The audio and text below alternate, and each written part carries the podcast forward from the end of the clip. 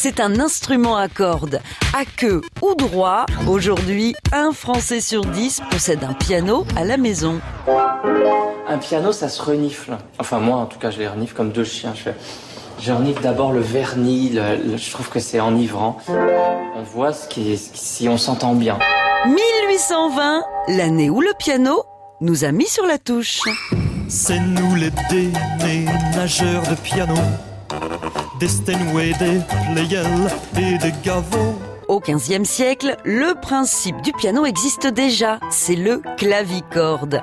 Une boîte rectangulaire dans laquelle les cordes sont frappées par de petites lames métalliques actionnées par des touches. Même si l'instrument possède déjà quatre octaves, le son qu'il produit est faible et assez court. À la Renaissance, Bartolomeo Cristofori, facteur d'instruments à la cour florentine des Médicis, entreprend de l'améliorer. Il crée un système de marteau recouvert de cuir qu'il intègre à une caisse de clavecin. C'est une révolution. Mes chéris, installez-vous au piano. Allez, allez, dépêchez-vous. Il appelle son invention gravissembalo, col piano et forte.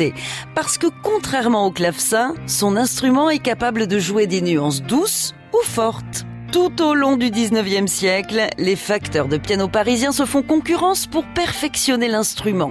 Et quelques grands noms ressortent de cette compétition. Ignace Pleyel, Jean-Henri Pape ou Joseph Gabriel Gaveau. Faites entrer, monsieur Mozart. Mais pas trop vite. Ah, Mozart. Majesté. C'est exquis, monsieur le compositeur. Le piano en libre accès de l'hôpital de la Timone à Marseille a vu la naissance d'un prodige.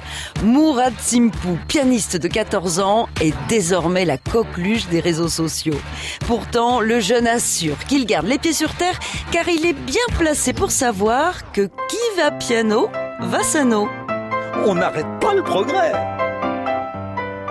À retrouver sur francebleu.fr.